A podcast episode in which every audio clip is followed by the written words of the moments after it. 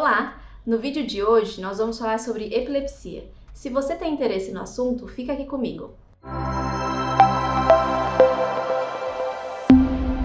Olá, meu nome é Ana Carolina Zeterraco, eu sou neurologista e neurofisiologista e hoje a gente vai conversar um pouquinho sobre a epilepsia. A epilepsia é uma doença neurológica crônica que acomete por volta de 50 milhões de pacientes em todo o mundo, sendo que 80% desses pacientes encontram-se em países em desenvolvimento, como por exemplo o Brasil. É importante a gente conversar sobre a epilepsia porque cada vez mais que todas as pessoas têm essa consciência, a gente consegue reduzir um estigma que infelizmente a gente vê acontecer em todo mundo. O que, que é a epilepsia?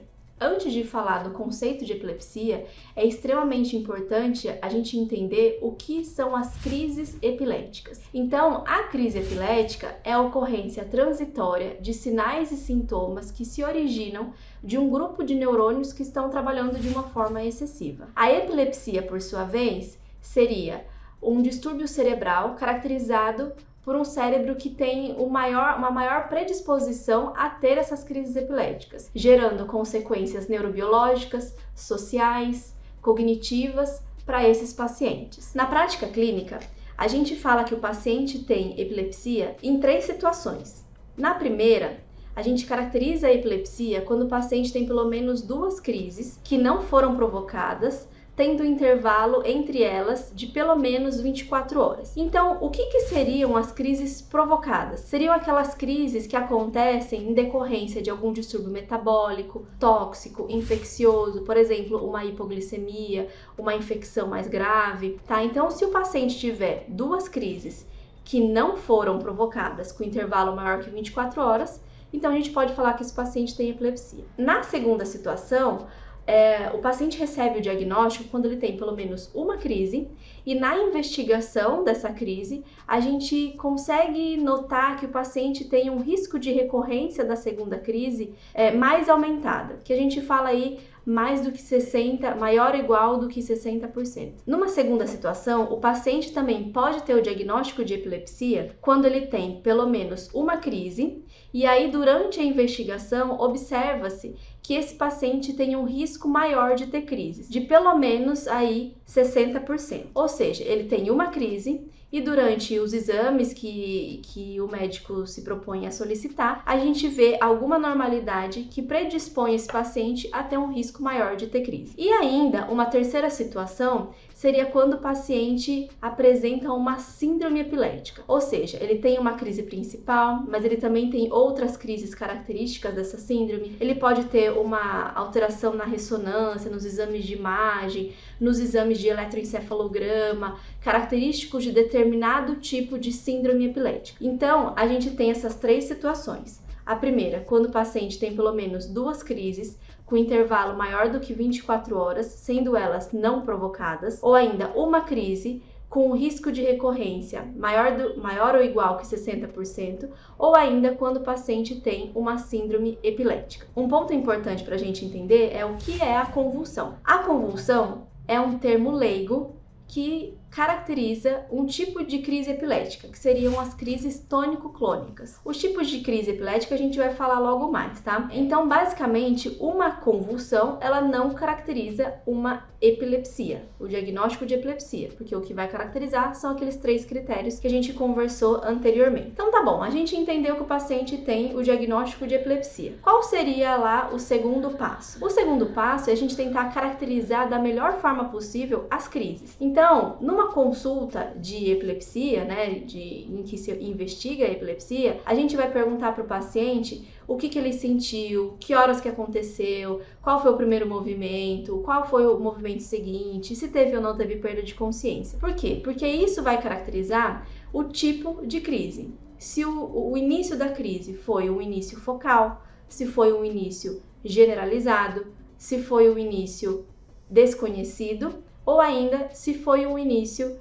uh, não classificado. Quando eu falo nas crises focais, eu penso naqueles tipos de crises que se originam no determinado ponto do cérebro que ficam lá disparando. E dependendo do local onde isso acontece, eu vou ter determinadas manifestações clínicas. Então, por exemplo, se eu tenho é, descargas anormais que levem às crises epiléticas nas regiões frontais do cérebro, que estão associados à parte motora, a crise do paciente vai, vai ter um componente motor. Se o paciente apresenta é, essas anormalidades, né, atividade neuronal excessiva na região parietal, que é a região da sensibilidade, o paciente pode ter manifestações de alteração de sensibilidade, formigamento, ele para de sentir um pouco, fica um pouco dormente. ao passo que quando eu tenho é, as manifestações clínicas acontecem em decorrência de alterações nas regiões occipitais, que é aqui na região posterior do cérebro, muitas vezes a manifestação clínica desses pacientes vai, vão ser basicamente alterações visuais, então flashes de luz, isso é muito característico. E nas regiões temporais, é, muitas vezes os pacientes vão se queixar de sintomas um pouco desautonômicos, muitas vezes náusea, um mal-estar, às vezes alguns sintomas psíquicos, uma sensação de medo, uma sensação tipo déjà vu. Cada manifestação clínica que o paciente nos traz facilita a gente caracterizar determinado tipo de crise. Já na crise de início generalizado, existe então uma, uma atividade cerebral que ela logo se propaga para ambos os hemisférios cerebrais e elas podem dar alguns tipos de crises epiléticas características. Por exemplo, as crises tônico-clônicas generalizadas. Então, o paciente é, perde logo a consciência, ele tem os movimentos, os tônico-clônicos, os abalos também que a gente vê. Ou ainda, o paciente pode ter as crises mioclônicas, como se fossem choquinhos, ou ainda crises de ausência, tipo liga e desliga, né? Então, e uma, um ponto importantíssimo aqui da gente entender é que muitas vezes os pais ou mesmo os familiares e o paciente, ele fala assim: doutor, eu tenho crise de ausência. Mas na verdade, a crise de ausência não se trata de uma, uma crise de ausência do tipo generalizada, mas sim de uma crise focal com algum comprometimento de consciência, que o paciente é, fica um pouco distante da realidade, sabe? Ele não está plenamente consciente naquele momento. Então, esse é um outro ponto importante da gente lembrar. E lembrando também que uma crise focal ela pode evoluir para uma crise tônico-clônico bilateral, que leigamente a gente poderia falar da convulsão,